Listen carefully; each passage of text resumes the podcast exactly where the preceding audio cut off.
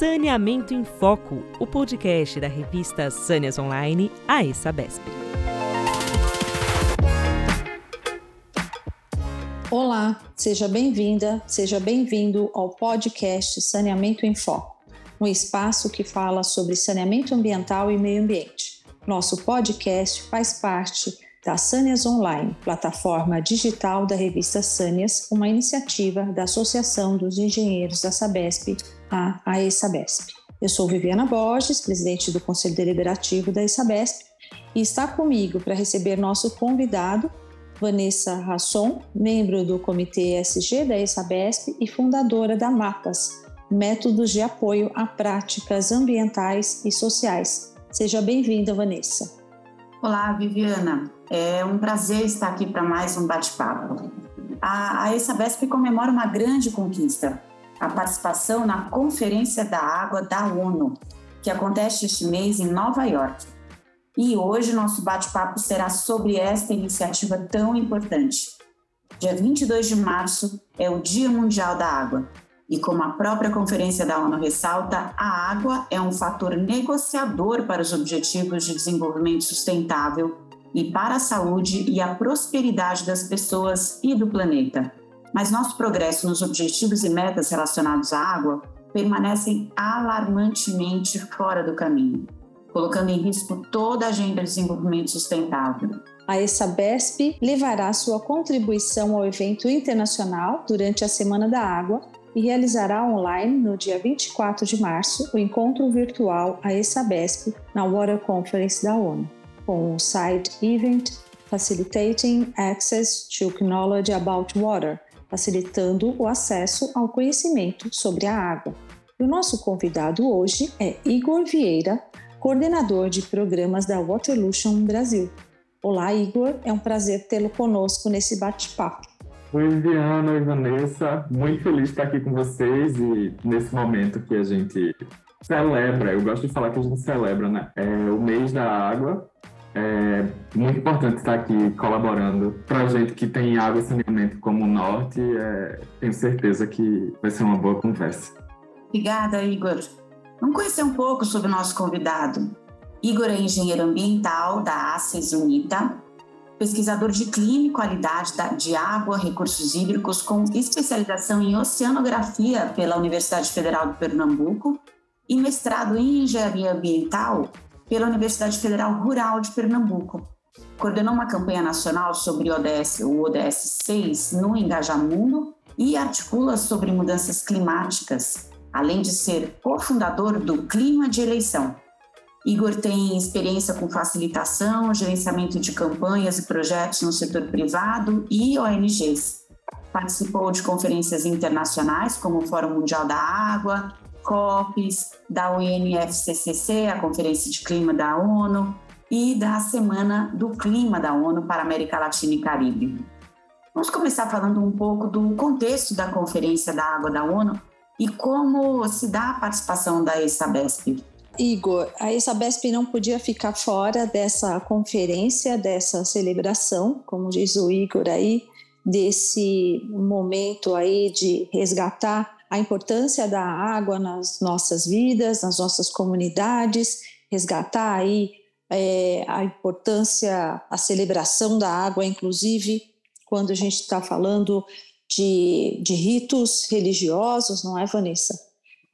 como ela foi considerada e é considerada sagrada, e, e o como que a gente na cidade se distancia desse recurso natural e o como a gente não percebe o valor que ela tem no nosso dia a dia. Às vezes a gente acha que a água vem da torneira, né? Então, e a gente percebe isso muito. A ESABESP é, realiza alguns eventos e fala muito das tecnologias, a gente fala muito entre os técnicos, mas a gente precisa falar um pouco mais de água com a população, para a população. E a participação da ESABESP nesse evento traz aí uma iniciativa da gente se saber o que está se discutindo, se articular, se associar a novos parceiros para resgatar né, a relevância, a importância da água para a nossa sociedade de uma forma com que as pessoas estejam cada vez mais juntas, mais próximas para um bem comum. E como é que foi essa participação da ESABESP nesse evento? Conta também para a gente, Vanessa, a sua participação enquanto a ESABESP, enquanto Mapas. A ESABESP é uma parceria inédita com a Mapas, o que muito é, nos dá alegria. Eu que trabalho como a, assessora jurídica da ESABESP por, por já alguns anos, agora tendo essa oportunidade de cooperar é, na realização de, de, um side event dentro da Conferência Mundial da ONU sobre Água. É um motivo de muita alegria e também de muita é, esperança e perspectivas de que a gente traga para o campo concreto aquilo que conjuntamente é, pudermos desenvolver lá em termos de políticas públicas globais, que é o que a conferência pretende, e assim trazer de volta os compromissos que pudermos firmar. E nesse sentido, teremos algumas oportunidades de participação na conferência, é, algumas é, a convite é, como apoiadores de eventos, como da própria Waterlution, que o Igor aqui representa, que será no dia 22, de forma presencial, lá é, na missão permanente do Canadá, em Nova York, é, e realizaremos um side event, fomos aprovados pela Conferência da Água para realizar esse side event, fazendo parte da programação oficial da ONU, que é o Facilitating Access to Knowledge, que a Viviana já havia comentado, conhecimento a respeito da água e das formas como temos é, realizado isso, como, por exemplo, o nosso, hoje, é, um dos maiores projetos da ISABESP, o Museu Água. No dia 24, portanto, esse evento programamos para que seja um evento online, para possibilitar o acesso do maior número de pessoas, é, e aí facilitando com que você que está nos ouvindo também participe da formulação dessa, dessas políticas públicas em nível global, trazendo para nós. É um, é um momento importante, 24, às, das 10 ao meio-dia, horário local, horário Nova York, aqui no Brasil, uh, de forma online, como eu disse, no canal da Sabesp, uh, das 11 às 13 horas, em razão do, do fuso horário. É um momento importante, um momento de celebrar, como fala Igor, é, e lembrando de, do, desse nosso sagrado que Viviana mencionou, que está também no fato de que nós somos água, carregamos no corpo uma proporção é, gigantesca de água que conversa é, com as águas do planeta Terra. Igor, conte para gente sobre a Waterlution e o trabalho que você vem desenvolvendo lá. Super. É, a Waterlution, eu gosto de dizer sempre que tenho falado da, da Morelos esse ano, que a gente está num momento muito legal, assim, porque a gente está celebrando 20 anos de atuação. Esses 20 anos é, tem sido muita transformação, assim, tudo que a gente faz a cada ano é assim, novo. E isso é um algo que é muito estimulante e é também desafiador, porque a gente está lidando com uma estratégia global, digamos assim. E já faz um tempo que a gente, tudo que faz com água, a gente tem sentido esse reflexo de clima dentro, mas desenhamos uma visão estratégica que vai nos nortear pelos próximos 10 anos e além, e tem enxergado água pelas mesmas lentes que enxergamos clima. Então, em tudo que a gente tem feito nos nossos programas, é, tem, tem, tem sido passado e tem passado por essa lente. Isso tudo porque a essência do trabalho da Wareluxa é né, focado na inovação colaborativa. E o que a gente quer é acessibilizar, e aí eu acho que tem uma sinergia que você estava falando um pouco no começo, Viviana, que não é só falar sobre água e pensar que se abrir a que água é ali, abrir a torneira, né? A gente precisa ir além. E a gente acredita muito que é através da inovação colaborativa que a gente chega lá, porque é necessário a tecnicidade, mas se a gente não tratar as questões de água e saneamento com essa visão holística, que precisa ser multidisciplinar, que precisa ser transversal, assim como é lidar com a água, é, a gente não vai conseguir acessibilizar não só o conhecimento, mas também atingir as metas de acessibilizar os serviços de água e saneamento para as pessoas. Porque elas precisam se identificar como parte desse sistema hídrico, por assim dizer. Legal, Igor. Eu tive a oportunidade de participar de um desses processos de colaboração inovativa pelo Rio Capibaribe, e uma coisa que me chamou muita atenção foi a participação, é, a, a direcionamento, na verdade, para a participação de jovens, né, trazendo esse contexto da inovação é, e as metodologias, eu posso até dizer metodologias que admitem ah, práticas holísticas. Eu queria que você contasse um pouco para a gente é, essas, essas metodologias, essa forma diferenciada da Waterlution realizar é, e planejar essas estratégias voltadas à inovação colaborativa. Né? O que, que de resultado vocês tiveram nesses 20 anos? O que você pode destacar desses 20 anos? Realmente, o que eu posso dizer é que mais de 30 mil jovens já foram treinados nos nossos programas e inúmeras metodologias surgiram. A gente, claro, que enquanto uma organização que facilita programas, é, nós usamos de metodologias de facilitação para que as pessoas consigam é, solucionar problemas complexos através da inovação mas essa jornada nos fez, e acho que esse é um grande mérito, especialmente do, dos programas brasileiros, de criar suas próprias metodologias de inovação com trabalho com essas diferentes juventudes. E aí no Brasil, eu acho que uma, um grande resultado desse, desse, desse trabalho é dois programas, essencialmente. É o Rio Brasil, que falo que é o nosso programa carro-chefe, porque ele é o, o, a base do Water Innovation Lab, que é o programa mais antigo que a gente tem na Waterlution. E no Brasil já tivemos cinco edições deles, e assim, com números muito legais, assim, de mais, quase 400 participantes, essencialmente jovens entre os 18 e 35 anos. É, salvo engano, tem uma porcentagem de que 60% desses participantes foram mulheres. Contamos com colaboração de 180 mentores nessas cinco edições. É, criamos quase 70 projetos junto com esses jovens, é, com mais de 50 parceiros, eu acho, e tivemos a oportunidade de ajudar esses jovens a, a impulsionarem esses projetos. Então, é, é, por muitas vezes, com os parceiros que desenvolvemos, nós conseguimos impulsionar financeiramente o começo desses protótipos, porque é uma coisa que a gente acredita muito também. Não adianta a gente estimular a inovação sem criar um cenário possível para que essa inovação floresça, né? E uma parte de, de é, enquanto pessoa que é formada na engenharia, já vi muitos projetos não acontecerem por não terem um impulsionamento inicial. E aí a gente acredita muito nisso e somos muito felizes em ter podido proporcionar, acho que mais 60 mil reais em recursos sementes dentro dessas cinco edições do, do programa. E o que eu falo muito é que o Brasil é um laboratório, mas ele é um laboratório dentro de um laboratório para a gente da equipe, assim, porque a cada edição a gente vai percebendo que a gente precisa experimentar. E isso fez que a gente entendesse que um outro programa precisava surgir. E aí foi quando nasceu o Acelera, que é um programa de aceleração de startups só para o setor de água e saneamento, a primeira edição dele aconteceu em 2021 e teve seus reflexos até 2022. E aí a gente pôde acelerar e ajudar a aceleração de seis negócios é, em temas diversos, que desde novas fontes, eficiência na produção e distribuição, é, coleta e tratamento de esgoto. Nessa, nessa pegada, a gente está sentindo uma nova transformação e que novas coisas estão por vir nesse ano mais para frente.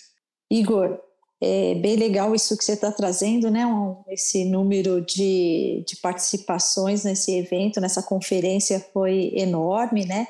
E do Brasil muito grande também. É um aspecto positivo, né? Esse número cada vez maior de organizações e profissionais de várias áreas e setores é, que tem se unido em torno de questões ambientais. E, é, entendemos aí que esse tema deve movimentar o planeta e não apenas quem trabalha diariamente com ele. Então, parabéns primeiro pelo seu trabalho, por esse desenvolvimento que você acabou de falar, que tendo a formação de, de engenheiro, você extrapola e muito isso, vai atrás de de estar próximo das pessoas para fazer essa transformação. E a gente tem questões aí climáticas, eventos extremos acontecendo, temos questão da, da escassez de água, por exemplo, que são sentidos em diversas partes do mundo, né? Porque quando a gente olha local, esse acesso à água é muito limitado e a gente tem alguns lugares alguns países, né? É, que, disputando água e querendo fazer guerra por isso. Então, acho que a ESABESP tem um projeto muito interessante também, que deve colaborar aí com, essas, com esses projetos, com essa iniciativa da Waterlution de chegar mais próximo das pessoas. E nesse evento do dia 24, que a Vanessa já falou, que integra a programação da Semana da Água da ONU, é um bom exemplo dessa, dessa união de várias de parceria de várias entidades que estão circulando aí no mundo falando sobre o tema água e o que deve ser discutido, como deve ser levado aí para as pessoas. Eu queria saber de você um pouco mais que eu tô, eu tô, tô, você falou agora, Vanessa falou do Rio Capibaribe, né? A gente sabe que você está em Recife. O Brasil é enorme. Quando a gente olha, tem uma riqueza de água, mas não está aqui no, no não está no seu no seu estado de Pernambuco, não está aqui na região metropolitana de São Paulo. Mas é, com essa, com esse seu trabalho, você tem outras experiências aí no Brasil? Tem experiências de outros países que você pode mencionar para inspirar aqui nossos ouvintes, inspirar as organizações e outras pessoas? É, uma coisa de trabalhar na Warelution é que essa conexão global ela é muito constante, né? Então a gente está sempre entendendo como fazer isso acontecer e como traduzir isso para as nossas redes, né? Porque acabamos criando, por consequência desses anos de atuação, uma rede global que está ligada e associada a questões de água. É, e a nossa rede brasileira é muito forte. As pessoas conversam entre elas, elas falam, criam projetos novos entre elas, independente dos nossos programas, e isso é muito massa assim, de ver. Mas, junto com essa reformulação da visão estratégica da Waterlution, eu queria destacar que a gente lançou uma plataforma que chama World Water Journey, que é a Jornada Global da Água. E essa jornada é, é uma plataforma interativa e imersiva, onde as pessoas conseguem pegar nos pontos dentro do mapa mundi que estão marcados e fazer uma leitura complexa sobre o que é viver água, saneamento e clima nesses territórios. Então, a gente tem uma parte que chama imersão, que temos vídeos com soluções e inovações desses lugares. Tem uma parte que chama, é, que, que tem alguns podcasts com desafios e questões. Tem um relatório de situação desses lugares, falando uma coisa mais técnica e mais aberta, com, com um pesquisador em foco e tal. E a gente está mapeando lugares no mundo inteiro sobre essa ótica e criando esse banco de dados global. A gente começou fazendo isso no Canadá, a gente tem alguns pontos lá, tem um ponto no Líbano que já está disponível, e aí as pessoas podem ver no nosso site, que é waterlution.org, mas nesse ensejo de, de, de água, está muito contente que vamos lançar o primeiro ponto brasileiro agora. E é Recife. E isso tem nos trazido muito, muitos questionamentos positivos no sentido de como expandir isso para outros lugares do Brasil, porque falar de água, numa, falar de água em Recife, por exemplo, não é só falar sobre o céu do Recife gente tem que considerar a região metropolitana, a gente tem que considerar quais são os rios que cortam essa cidade, de onde vêm esses rios, onde eles nascem. É, são questões que geram novas questões, que geram novas questões, e é um, um, ciclo que nunca termina. Mas também é, temos aprendido com outras coisas que fazemos em outros países e trazido para cá. A gente recentemente, recentemente não, ele está acontecendo ainda, está na fase final, o Laboratório de Inovação em Água na Tanzânia, é, que tem trazido experiências muito incríveis sobre como conviver com água. É, é, a linha é muito tênue né, entre lidar com desafios de água, é, a necessidade humana e, e na Tanzânia tem esse aspecto da vida selvagem que está em paralelo e precisa ser considerada e as inovações precisam contemplar esses três cenários. É, e um outro programa que fizemos em Moçambique, que foi focado em WASH, especialmente para jovens, mulheres e crianças em escolas, para combater a questão da evasão escolar. E aí essa metodologia de WASH, nessas primeiras idades, tem inspirado a gente a criar um programa focado em educação WASH para o Brasil. Então, esse é um foco que nós aqui no Brasil vamos tomar para os próximos anos. E a gente está animado para começar a fazer todas essas coisas. E se as pessoas que estão ouvindo queiram entender um pouco mais delas, é só olhar no site da gente, como eu falei, e eu então entrar em contato. Que ótimo, bom saber que tem essa, quantidade aí de projetos. Acho que nossos ouvintes aqui podem explorar um pouco mais.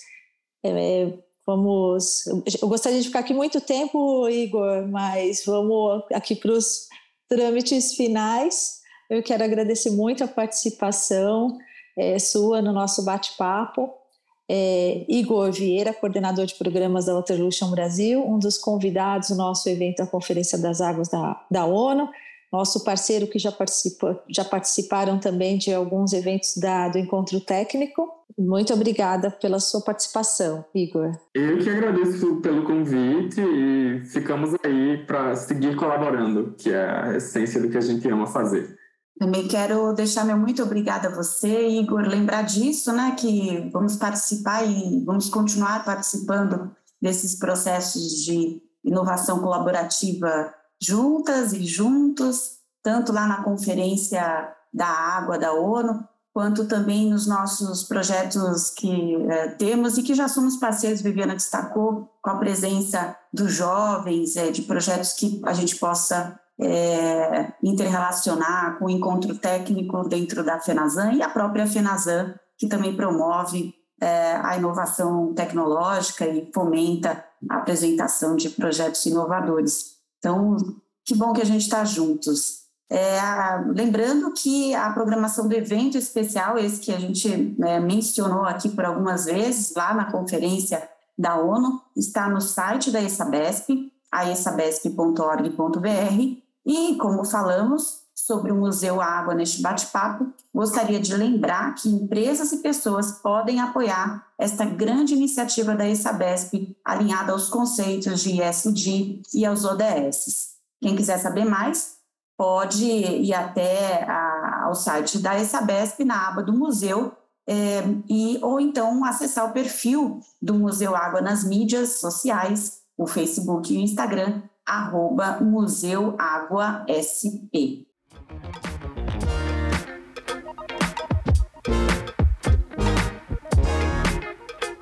Antes da gente encerrar, um aviso. Você pode escutar o podcast Saneamento em Foco em várias plataformas de áudio: Spotify, Deezer, Apple Podcast e Google Podcasts. Convido também você que está nos escutando a acessar o site saniasonline.com www.saneamento.com.br para ficar por dentro do que acontece no meio ambiente e saneamento e sobre questões de sustentabilidade.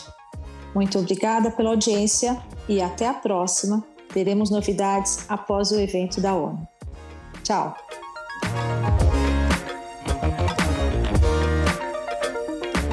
Você acabou de escutar Saneamento em Foco, o podcast da revista Sâneas Online, a ESABESP.